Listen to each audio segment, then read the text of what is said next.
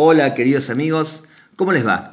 Soy Alex Vales y es un placer y un verdadero privilegio para mí poder compartir estas ideas, ideas con inspiración.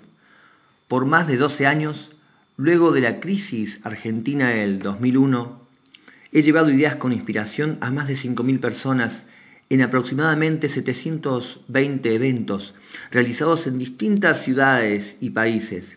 Y sin embargo, y muy a pesar de los avances de la medicina, de la tecnología y la ciencia en general, he observado que la gran mayoría de las personas aún se enferman con demasiada frecuencia y sufren, sufren mucho por ello. Apegados a lo malo o a lo bueno de historias y vivencias pasadas, acumulan resentimientos, y muchas veces persisten en el enojo, llegando muchas veces a odiar. Han vivido y viven para complacer a los demás, o viven según los patrones sociales y culturales aceptados por la gran mayoría y establecidos como correctos, los valores correctos, es decir, viven para aparentar, para satisfacer las demandas de la afuera, al punto muchas veces que se olvidan de satisfacer sus propias necesidades, sus propias inquietudes. Y terminan por no reconocerse o aceptarse a sí mismos. Sienten muchas veces culpa y careciendo de, de ese amor propio, se hunden en el pantano de la frustración sienten melancolía, tristeza y hasta a veces llegan hasta la depresión. Es que no reconocernos, no conocernos, no aceptarnos como somos y no reconocer nuestros propios límites también, nos impide ponerle límites a los demás. Y con ello, habitualmente, le vienen todas las cargas, cargas psicológicas, emocionales, que además, sumadas a nuestro silencio, a no contar, a no decir, van acumulando una presión en el interior, hasta el momento en que nos sentimos superados, desbordados y estresados al punto de necesitar una, un escape, una válvula de salida, y que al no tenerla, esta presión encuentra su alivio muchas veces imprimiéndose en el cuerpo como síntoma, como enfermedad. De hecho, así es como el cuerpo expresa lo que la boca calla. Tenemos que saber que hay una infinita inteligencia, una sabiduría vital que nos, que nos salva la vida en el proceso de enfermarnos. El cuerpo es sabio, el cuerpo es sabio y, y habla. Por eso hay que aprender a preguntar y a escuchar qué es lo que nos quiere decir el cuerpo para conectar con aquella mm, situación que nos está generando enojo, malestar y poder sanarla. Así es que comprender es sanar.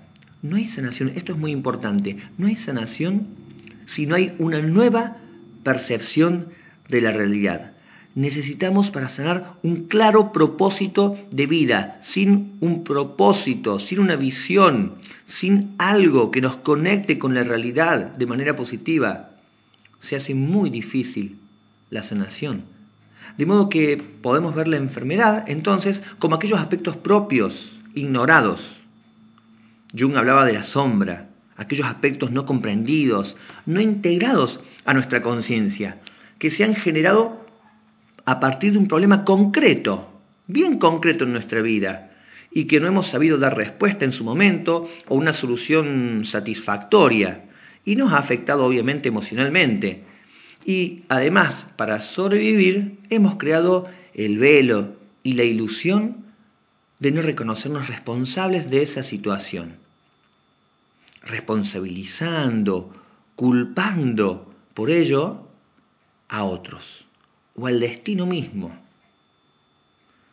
Por ejemplo, un resfrío o una gripe pueden representar las lágrimas no lloradas, las veces que he sentido llorar y no me lo he permitido, esas lágrimas contenidas, reprimidas, que buscan salir por donde sea, Y ahí nos resfriamos y goteamos esas lágrimas que están contenidas. El dolor de garganta, por ejemplo, puede significar que aún quedan cosas pendientes por decir y que no hemos desarrollado la capacidad de comunicar nuestras propias aflicciones. En esto de que puedo contar lo bien que me va, pero lo mal no. No me permito a mí mismo sacar esto que tengo, esta aflicción.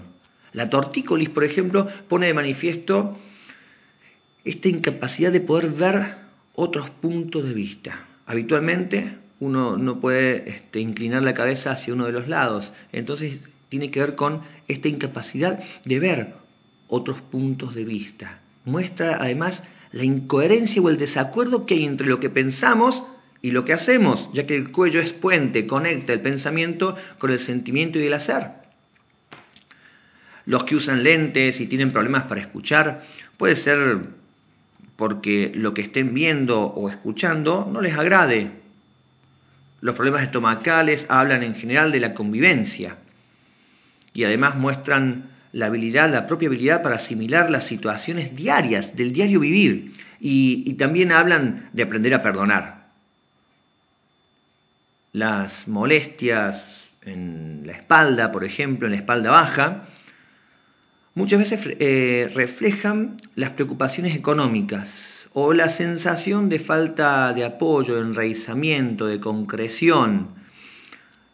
Así también, y muy asociado a la cuarta vértebra lumbar, el sentirnos discriminados por estar así como fuera de la ley, fuera de la norma. El caso, por ejemplo, de la oveja negra o el patito feo.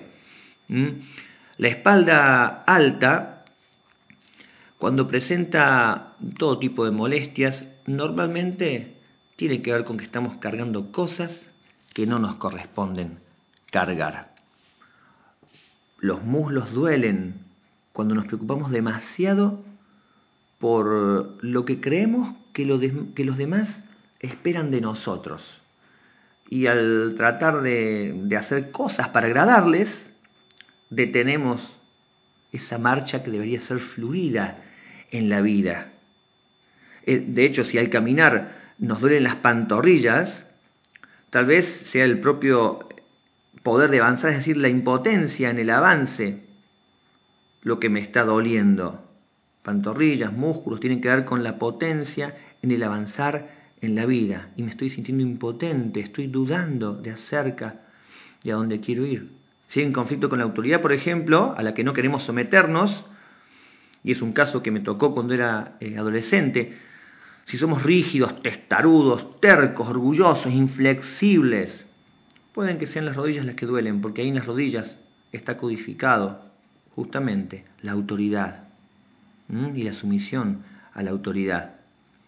Los tobillos, el dolor de los tobillos muestra el miedo a avanzar o la culpa, el sentimiento de la culpa de sentirnos eh, que estamos tomando una dirección en la vida que no queremos o dudamos o tomamos una elección y nos sentimos culpables por haberlas tomado.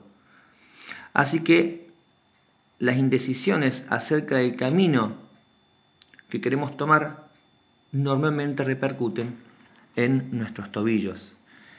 Los, los pies son nuestro apoyo, eh, son la base en la cual sustentamos nuestro cuerpo y en contacto permanente con la madre tierra, la Pachamama, nos remiten a los conflictos con nuestra propia madre. Los problemas del corazón están relacionados con aquellas mm, cosas que consideramos afectivamente propias, nos apropiamos y, y, le damos un gran valor. Mi trabajo, mi esposa, mis hijos, mío, mío, mío, mío. Y cuando decimos así, señalamos con el dedo índice normalmente a la altura del corazón y decimos mi esposa, mi auto. Esto me pertenece. El apego. Y ahí vienen los problemas a nivel de corazón. De hecho, el infarto de miocardio es la causa número uno de muertes en el planeta. Por eso vienen tantas terapias hoy para trabajar el desapego, el aprender a vivir en el presente, desapegados. Por otra parte, una pauta importante es que el lado izquierdo es el lado receptivo, maternal, es el lado femenino del ser, que está orientado hacia la parte interior de uno mismo. El lado derecho, por el contrario, es el lado masculino entonces. Es el lado que empuja, que está orientado hacia el exterior, hacia el mundo, hacia la concreción de cosas. De acuerdo a la lateralidad, es decir, si sos diestro o zurdo, en el lado izquierdo del cuerpo se reflejan entonces las relaciones familiares significativas. Por ejemplo, padre, madre, hermanos, hijos. En el caso del lado derecho, se muestran las relaciones sociales, vecinos, pareja, amigos, trabajo. Esto quiere decir que dependiendo del lado donde se presenta el síntoma, hay que revisar ¿Cuál puede ser la vinculación familiar o social con la cual estoy teniendo un conflicto y que se está biologizando ¿sí? en ese lado del cuerpo? La presión en la cabeza representa la incapacidad para tomar decisiones. Los ojos lacrimosos, eh, la congestión en los senos nasales, que es típico, simbolizan negarse a oler o a ver la situación que causa las indecisiones.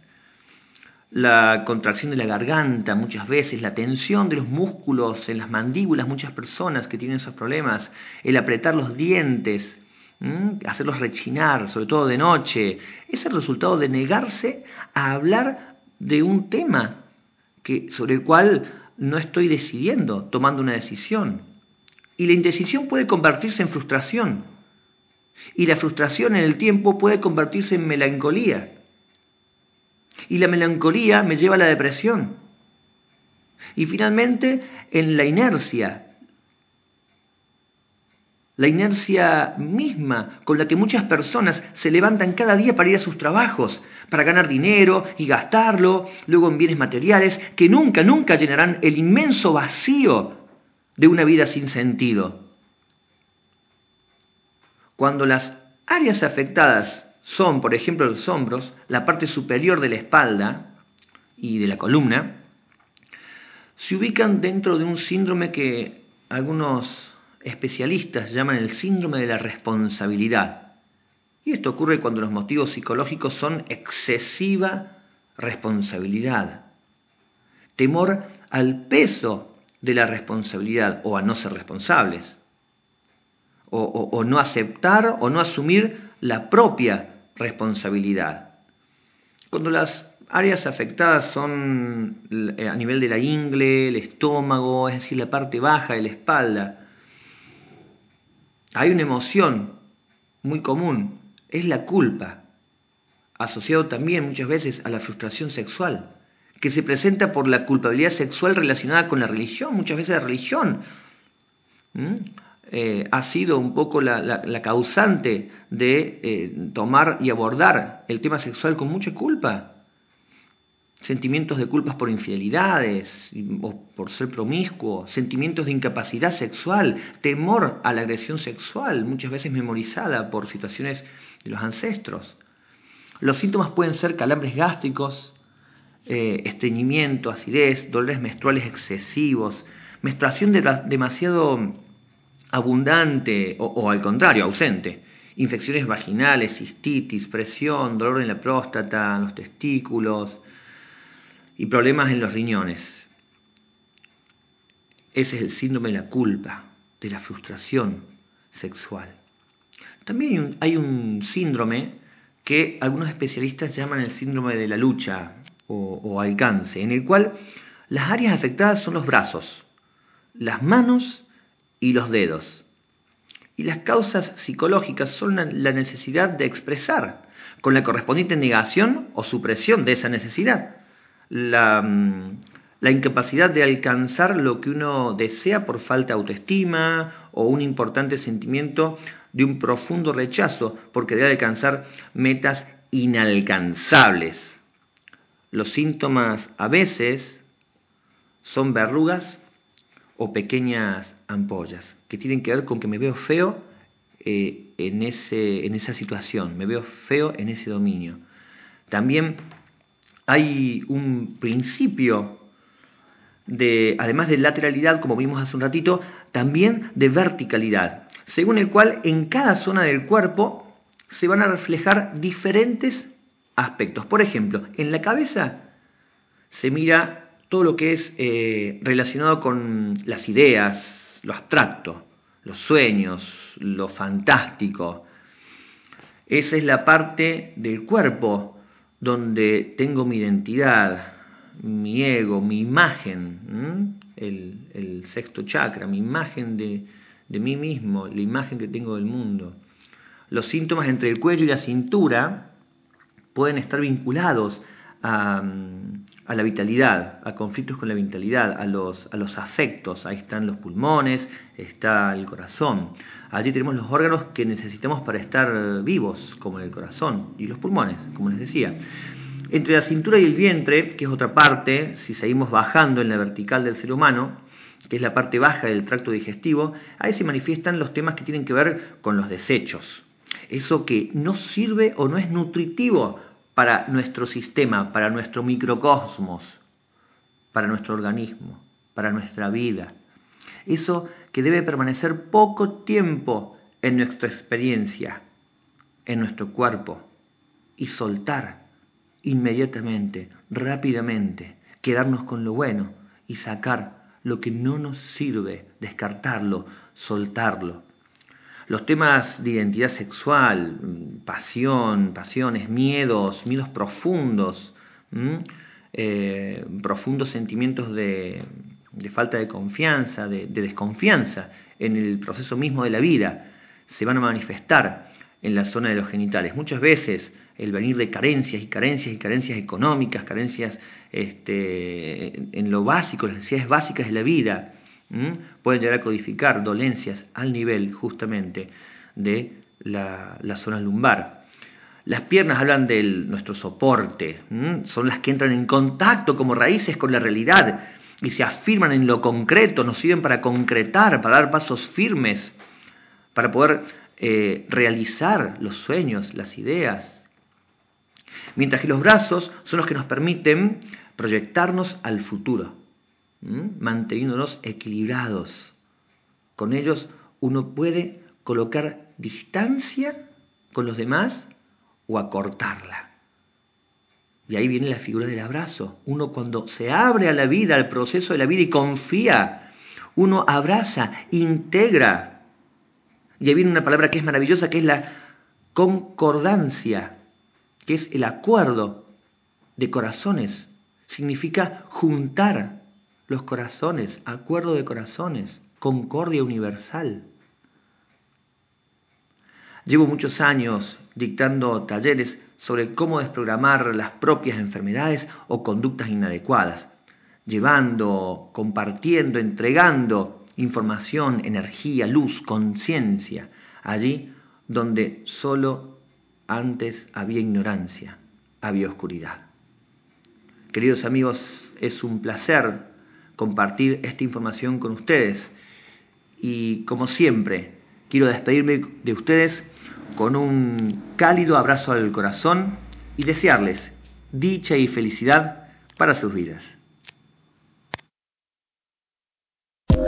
Alex Vales te invita a inspirarte y a cambiar el mundo, comenzando por vos charlas y seminarios motivacionales, consultorio terapéutico, sanación zen, coaching, PNL, lecturas de aura y mucho más para tu crecimiento espiritual. Alex Vales. Cambias vos, cambia el mundo. En la web alexvales.com.ar